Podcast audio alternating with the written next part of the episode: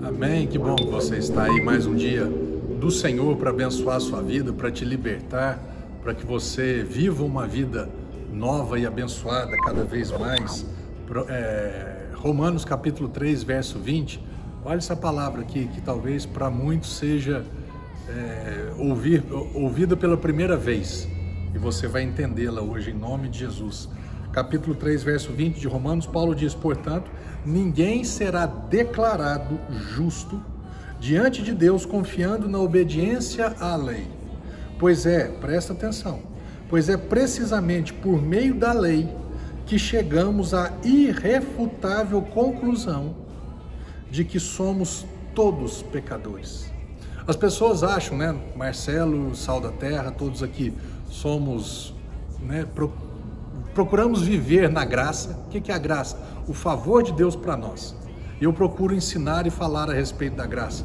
O favor de Deus, aquilo que Cristo fez em favor, não é recompensa, em favor das pessoas. E quando eu, eu falo sobre isso, então, ah, então pode fazer tudo, então isso, então aquilo, então a lei não presta para mais nada, então a lei, ei, esse texto aqui é claro em afirmar qual que é o propósito da lei. O propósito da lei não é para que você cumpra a lei, porque ninguém é capaz de cumprir a lei. Ninguém é capaz de cumprir nenhum mandamento da lei do Senhor no mais alto nível que ele espera que você e eu venhamos cumpri-la. Dois pontos. Aí você pode dizer, eu nunca matei.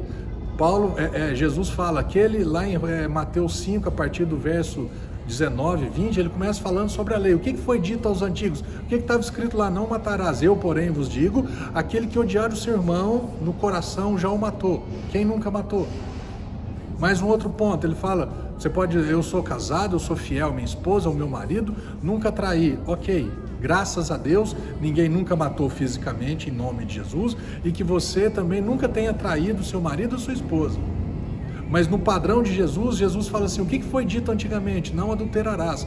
Eu, porém, vos digo: aquele que olhar para a mulher com intenção impura no seu coração já adulterou.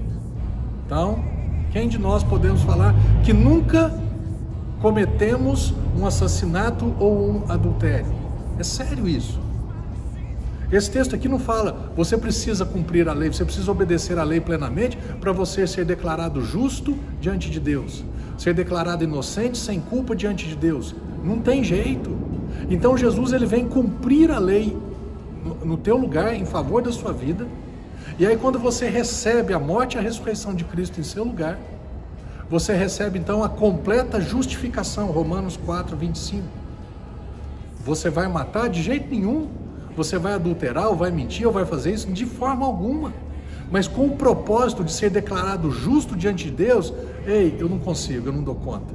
Então alguém cumpriu a lei em favor da sua vida, e essa fé tua em Cristo, te, então agora sim você é declarado justo por causa da tua fé no que Jesus fez.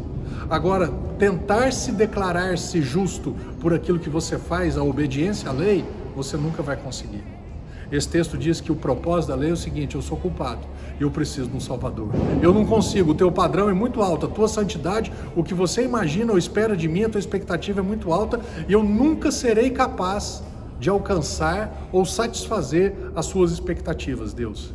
Esse é o propósito da lei, que você se renda, que você fale, eu não consigo, eu não dou conta. E ele mostra para você aquele que conseguiu, aquele que deu conta, que é Jesus Cristo quer ser declarado justo diante de Deus, então aceite o que Cristo fez em seu lugar.